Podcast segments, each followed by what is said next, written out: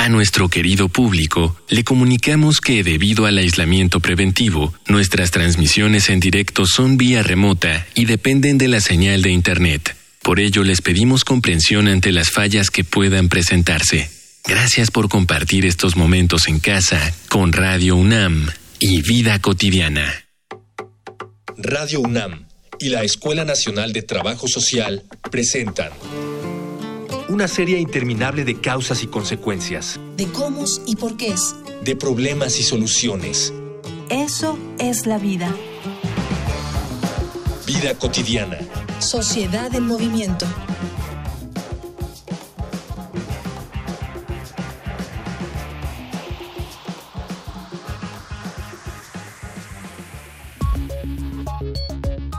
Cuando en el banco se atiende mejor a una persona de traje, cuando en un restaurante no se deja entrar a una persona indígena, cuando en una tienda se sigue de cerca a una persona de aspecto sospechoso, cuando en una escuela de arte se califica el sobrepeso de alguien por encima de su trabajo, cuando en una junta de trabajo no se toma en cuenta la opinión de una mujer, cuando en las denuncias de acoso sexual se pone en duda a la acusante por haber estado alcoholizada, cuando se cree que los homosexuales deben mantener su vida sexual en lo privado, cuando la opinión de un niño no es valorada, cuando no se cuentan con rampas de acceso en un edificio, cuando en las cortes no se le ofrecen traductores a quienes no hablan español. En pleno siglo XXI, aún existen muchas formas de discriminación, en un ciclo tan normalizado que cuando no somos víctimas de ella, somos los victimarios.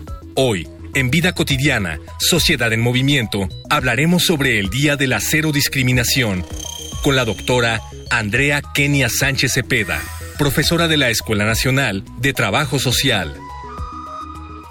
Dialogar para actuar, actuar para resolver.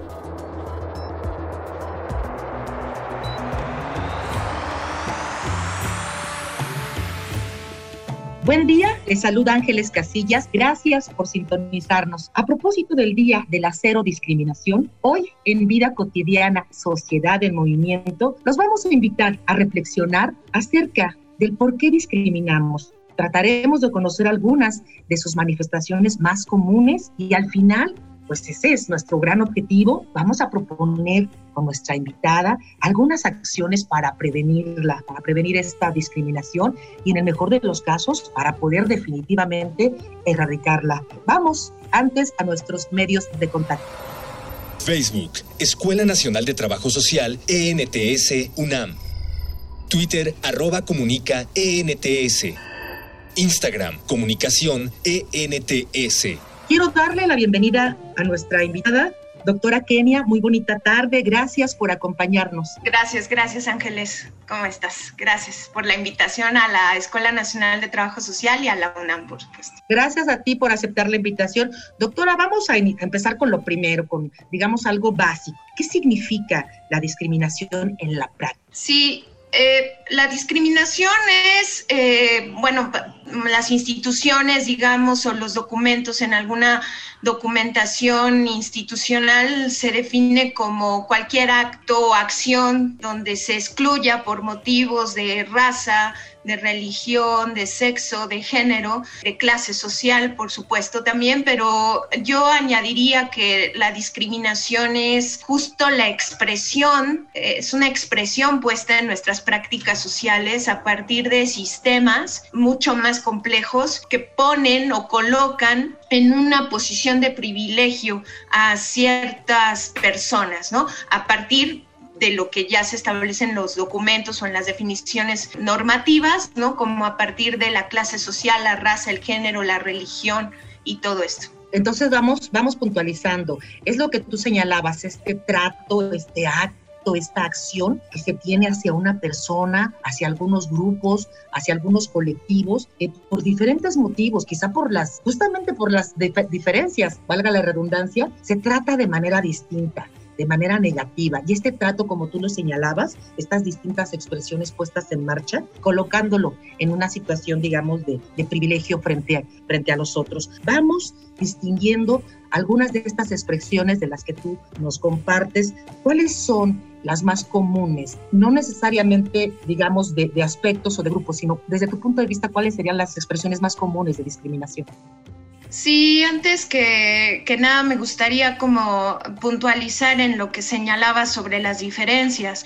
La verdad es que hay que entender también que hay como en, la historia, digamos, de la, de la vida social o de las civilizaciones, pero particularmente de la civilización occidental o lo que conocemos a partir de la historia moderna o lo que se nos ha dado a conocer, ¿no?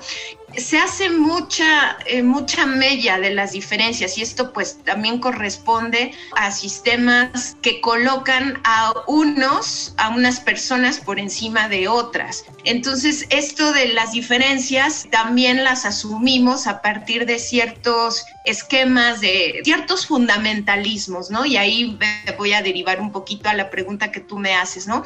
Obviamente está el fundamentalismo biológico, y hablamos de fundamentalismo porque siempre se promueven estas ideas a partir de ideas absolutas, como si no hubiera eh, posibilidad de interpelarlas, pero aparte eh, como dimensiones que son, que son deterministas y que ahí pues por supuesto la construcción social o sociocultural que tenemos como capacidad también las, eh, los seres humanos como especie, la humanidad como especie y las personas digamos ya como construcciones también sociojurídicas, ¿no? Una determinación frente a otras organizaciones sociales este tipo de esquemas de determinismos pues son casi o se presentan como absolutos, ¿no? En ese sentido, bueno, está eh, esto que te decía yo del fundamentalismo biológico, que por supuesto ahí está la parte de sexo y género, hay eh, las identidades o las diversidades sexogenéricas, inclusive ahí también metido la, metida la cuestión un poco de, de, la mujer, de la posición de la mujer en la vida social, histórica y demás, pues es una de las expresiones también más, pues más fehacientes, ¿no?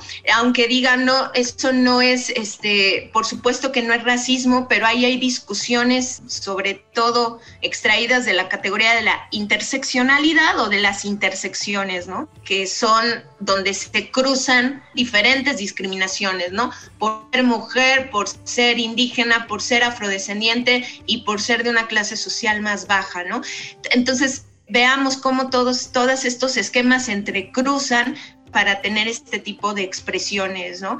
Y bueno, está la de clase, ¿no? En nuestro país, que pues creo que la, vimos, la, la, vivimos y la vemos a diario, sobre todo en las discusiones de redes sociales, y por supuesto la racial, que ha sido un, un tema también histórico en nuestro país. Qué bien que señalas esta parte de las diferencias y del determinismo que con ello debemos pues, tomar en cuenta para, para dar una lectura. A mí me preocupa un poquito porque finalmente, doctora, tú estarás de acuerdo conmigo que pues nuestro país tiene una, justamente una gran diversidad cultural, o sea, somos muy diferentes cultural y étnica, entonces estas cuestiones nos hacen ser muy, muy, pero muy diferentes de manera, digamos, física, ideológica, de perspectiva de género, y justamente no siempre nos damos cuenta no siempre somos tan conscientes que nuestros actos pueden estar generando una expresión de discriminación o al revés, cuando nosotros recibimos de alguien o de los demás este trato o esta acción.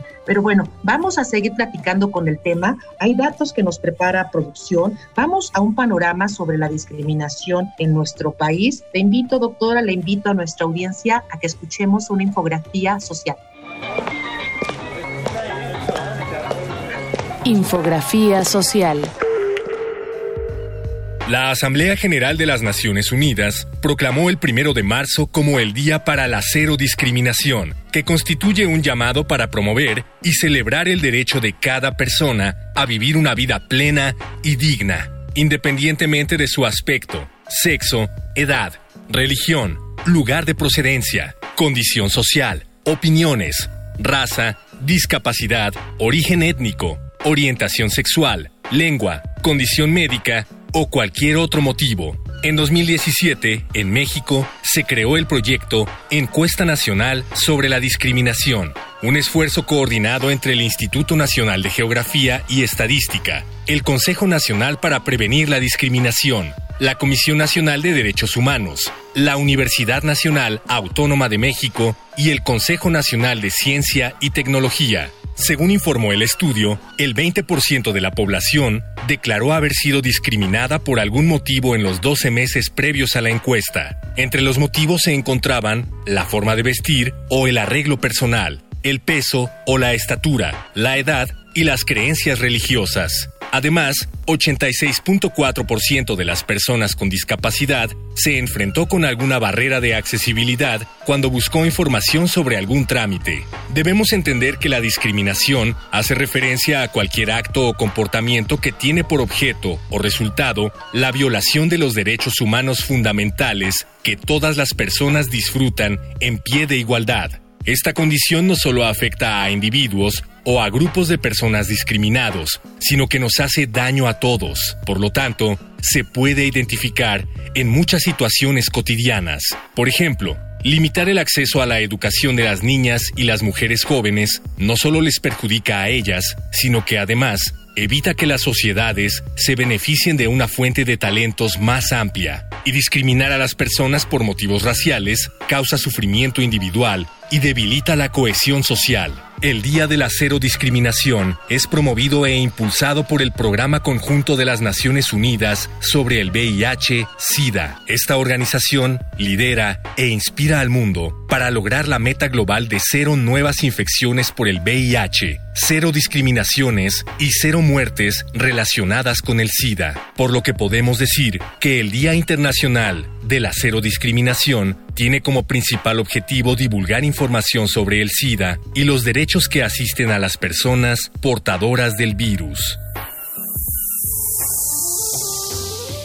Regresamos de estos datos que nos prepara producción. Estamos platicando a propósito del Día de la Cero Discriminación con la doctora Kenia Sánchez Cepeda. Ya nos comentaba un poquito acerca de estas distintas expresiones. Una pregunta muy difícil desde mi punto de vista para contestar, doctora, pero es que es obligada. ¿Por qué discriminamos?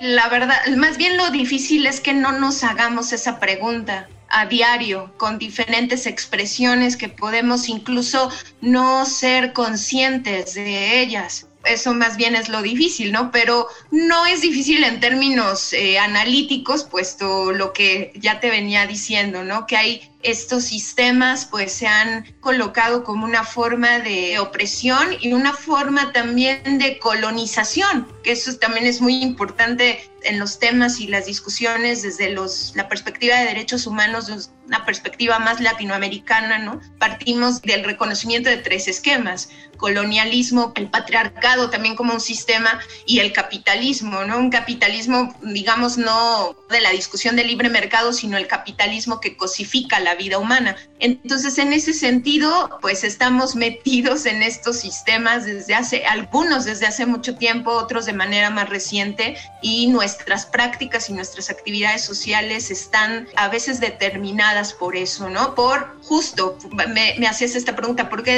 discriminamos? Por querernos sentir más que alguien, que es eh, una parte de estatus, ¿no? Por querer ejercer un poder sobre el otro, ¿no? Ahí está, por supuesto, también las jerarquías eh, académicas, las jerarquías institucionales, políticas, ¿no? y muchas veces pues tiene que ver con esto de ejercer control, un control absoluto sobre otras personas, ¿no? Y otras que son las que también se ven eh, mucho en, en, el territorio es eh, por el saqueo de recursos, ¿no? Por hacerme de los recursos del territorio, del abuso de la ecología, por supuesto, ¿no? Entonces, pues esas son las cuestiones que están determinando muchas acciones y prácticas sociales de nuestra vida diaria y como te decía, lo difícil es que no nos hagamos esa pregunta y que no sepamos reconocer cuando estamos ejerciendo algún tipo de expresión de discriminación hacia la otra o el otro. Sí, evidentemente es mucho más complejo el no hacer la pregunta. Doctora, yo quisiera preguntarte si es que se puede identificar en qué momento tú ya señalas, ¿no? Estamos instalados en un sistema que a veces sin darnos cuenta, que esto a veces sea perceptible, está estamos reproduciendo esta, esta discriminación. Y doctora Kenny, a propósito de estos, de estos, digamos, actos, de estas acciones ya instaladas en nuestra sociedad, donde no siempre son perceptibles o no nos damos cuenta, o como tú lo decías, que lamentablemente no siempre nos hacemos estas preguntas de cuándo estamos discriminando, yo tengo dudas, ¿en qué, en qué momento del desarrollo físico, biológico, social de las personas, en qué momento en estas labores de cuidado y crianza, en qué momento en las familias, sin quererlo, estamos introyectando que estas diferencias tienen que transformarse en algo que de alguna manera tenga una connotación negativa hacia las y los demás. Sí, Ángeles, bueno, tocas un tema bien interesante, el del espacio de la familia.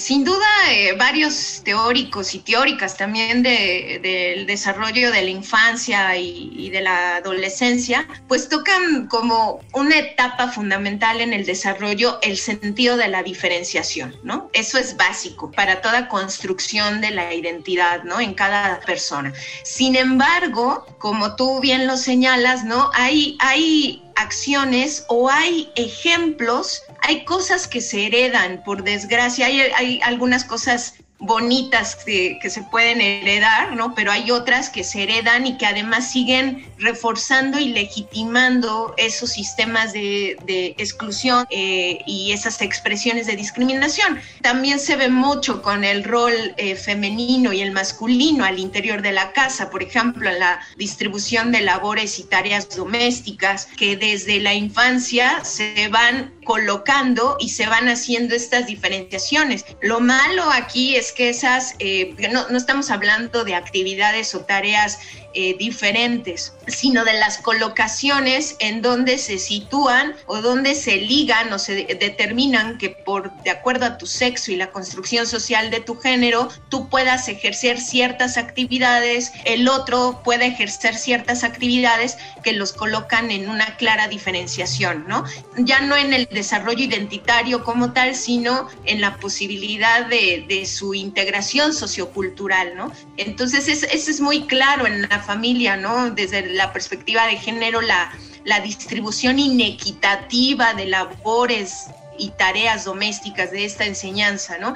Y ya las otras quizás empiezan a dar en otros circuitos eh, socioespaciales como la escuela. Vuelvo e insisto, muchas eh, de estas expresiones son aprendidas también con H, ¿no? A través de, los ejemplos que las propias figuras parentales pueden eh, estar ejerciendo o la niña o el, o el niño puede estar visualizando de cómo se comportan, de cómo se comporta su primer círculo de convivencia respecto a su entorno, ¿no? Al barrio, a la comunidad. Y ahí pues está mucho, mucha, mucho te el tema de violencia, mucho cómo se utilizan estas colocaciones, estas expresiones de discriminación para o que se utilizan a veces como mecanismos de defensa y que muchas de ellas derivan en procesos de violencia social. Entonces, realmente aquí pues un papel que es fundamental es la educación, pero no solamente la educación formal, sino también el acompañamiento y la consejería familiar con una perspectiva más igualitaria de la posibilidad de hablar de las prácticas sociofamiliares también al interior de, de los entornos de crianza, de desarrollo. Y fíjate que justamente esto que comentas, doctora, hace que el espectro pues, se amplíe tantísimo porque, bueno, finalmente primero la familia, la, la escuela, pero después el, las personas nos damos instalando en otros sistemas sociales, ¿no? Mucho más amplios que si no se frena esto a tiempo se van reproduciendo y se van acrecentando y se hace muy complejo de repente esta división de dónde me estás discriminando y dónde estoy siendo objeto de violencia. Y lamentablemente que muchas personas pensamos que solamente tenemos que defendernos cuando se presenta un acto de violencia, cuando en realidad estas expresiones de discriminación están causando mucho daño. ¿Hay algo, doctora, que distingue a nuestro programa? Vamos a Voces en Movimiento. Voces. Voces en movimiento. Hola, ¿qué tal? Buenas tardes. Mi nombre es Israel Arrosolís. Soy doctor, egresado de la Facultad de Psicología de la Universidad Nacional Autónoma de México. Actualmente colaboro en el Museo de Memoria y Tolerancia en el área de dirección académica y soy investigador académico de dicha institución. Las posibles causas o factores que generan en una sociedad de discriminación no hay un solo factor. Deberíamos entender la discriminación como un fenómeno estructural que permea todas las maneras en que nos relacionamos, ¿no? Tal como señala el doctor Rodríguez Cepeda, ¿no? La discriminación es una conducta que tiene raíces culturales muy profundas y está socialmente extendida. ¿Esto qué significa? Pues que la discriminación muchas veces pensamos que la cometen los individuos, es decir, de persona a persona, pero no es así. La discriminación está inscrita, digamos, en el funcionamiento cotidiano de la sociedad y en sus instituciones. Y cuando hablamos de instituciones nos referimos a las instituciones, por ejemplo, políticas, a la, escuela, la familia, en el trabajo. Sin embargo, esto no significa que la discriminación sea algo natural a los seres humanos. Esto significa que se aprende. Y si se aprende, se puede desaprender. Entonces, un reto importante es el cambio cultural, ¿no? Porque tendríamos que desaprender, o sea, todo lo que hemos hecho a lo largo del tiempo tendríamos que desaprenderlo. Entonces, todo eso implica un cambio cultural, un cambio de percepciones, un cambio de actitud. Entonces la tarea, como le digo, se antoja compleja porque es un, es un fenómeno que está arraigado. Entonces ese es uno de los principales desafíos que tenemos como sociedad mexicana a nivel personal y a nivel, digamos, del Estado, de la sociedad como tal. La inclusión es que removamos esas barreras sociales, de desmontar esas ideas y esos comportamientos que alimentan y justifican la exclusión social para que las personas puedan participar plenamente en la sociedad. Pero por otro lado también se requiere que el Estado garantice el pleno derecho de las personas. En este caso, digamos, de lo que se trata es de tratar con el mismo respeto a los derechos y a la dignidad de todas las personas. Doctora, ¿qué está haciendo nuestro país? ¿Cómo ves tú en materia de normatividad? ¿Qué leyes nos protegen ante la discriminación? realmente eh, se ha avanzado en, en, los últimos años, quizá en esta parte normativa, sin embargo, pues como todo, como toda la discusión normativa, ¿no? No es suficiente que se establezcan, incluso como en la Ciudad de México, donde se pueden judicializar ciertos actos de discriminación. No solo en la Ciudad de México, hay ya varios estados de la República en donde se pueden judicializar algunos casos de discriminación por cualquier motivo. Sin embargo, bueno, ahí hay diferencias en términos de, de las penas que pueden ser sujetas de, un acto de discriminación, digamos, de una judicialización de un acto de discriminación. Sin embargo, vuelvo, insisto, ¿no?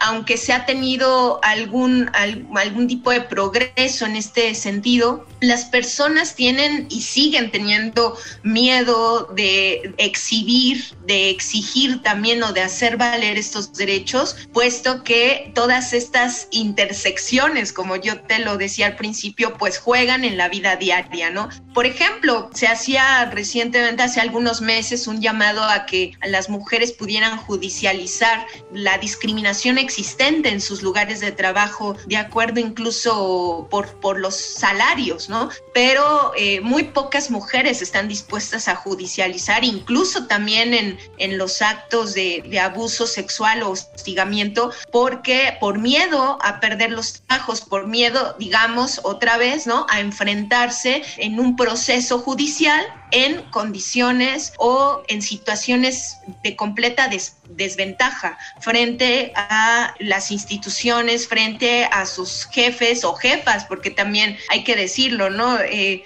esto de los procesos de los procesos de violencia o actos de discriminación no son tampoco determinados por el hecho de que tú seas mujer o hombre o, blanco o, indígena. O sea, estos sistemas operan de manera subjetiva y colocada en cada uno de nosotros. Entonces, se ha avanzado, pero todavía falta una cultura de denuncia y, sobre todo, yo diría, una cultura o, procesos de acompañamiento de, de las víctimas que sean procesos de acompañamiento sólidos, serios y que también ahí falta, falta mucho que construir en términos de política pública, no de las instituciones totalmente judiciales, sino de otras instituciones que puedan estar acompañando estos casos y estos procesos.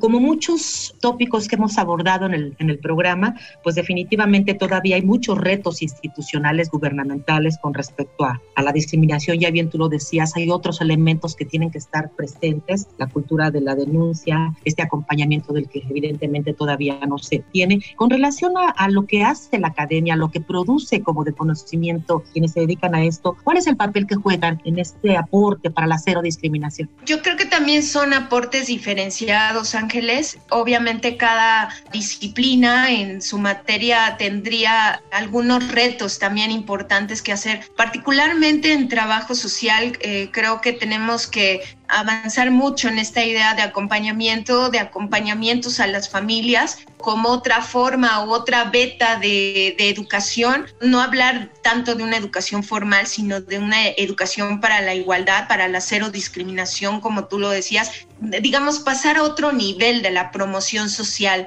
A veces se piensa que con algunas estrategias o herramientas comunicativas como carteles, como mensajes audiovisuales, no estamos aportando algo y, y seguramente sí, pero creo que sí tenemos que trabajar a, a, una escala, a una microescala, en procesos mucho más vivenciales y en, en procesos también de cómo se pueden transformar las negociaciones, los conflictos, los procesos de arreglo familiar con un enfoque más igualitario, porque ahí me parece que ahí está un seno importante en la construcción de una cultura hacia el trato igualitario y la no discriminación o la cero discriminación, para que se conozca también desde otro enfoque, para que puedan vivir desde otro enfoque eh, temas que a veces desde los medios de comunicación masiva o desde las redes sociales también se, se manejan de una manera muy maniquea, ¿no? Entonces me parece que ahí trabajo social tiene un reto importante en el trabajo social con familias y otro me parece que es fundamental, pues que en los libros de texto gratuitos y en los esquemas de educación pública se trabaje desde un enfoque más de trato igualitario de los derechos humanos, desde la perspectiva de género, tiene que ver con el cambio de la política visual, de la política de tratamiento de los diferentes temas de las ciencias sociales y, y, que también tiene que ver con la sensibilización tanto de las y los servidores públicos que trabajan en educación, ahí incluidos, incluidas e incluidos nosotros, también nosotros, como parte de la academia a nivel superior, y que también tienen eh, que ver con programas de reforma a las currículas y, eh, por supuesto, que tienen que ver con un trabajo de sensibilización con docentes de todo el país. Ahora, estos programas de sensibilización también tienen que tomar en cuenta los contextos. Creo que tenemos que colocar y situar el tema y, y, las discusiones, no solamente de hablar de incorporar la perspectiva, sino que dentro de la incorporación de estas perspectivas tenemos que tomar en cuenta los contextos y las referencias socioculturales de cada región de nuestro país, porque justo si no caeríamos en lo mismo, ¿no? Y creo que ese no es el sentido de, de, todo esto. Queremos agradecerte a nombre de la Escuela Nacional de Trabajo Social. Pues no me resta más que agradecer también desde producción, nuestro productor Miguel Alvarado, en la información Carolina Cortés y Georgina Monroy, en la coordinación Jimena Camacho, el apoyo técnico de Mónica Escobar. Soy Ángeles Casillas. Tengan una excelente tarde. Vida cotidiana es una coproducción entre Radio UNAM y la Escuela Nacional de Trabajo Social.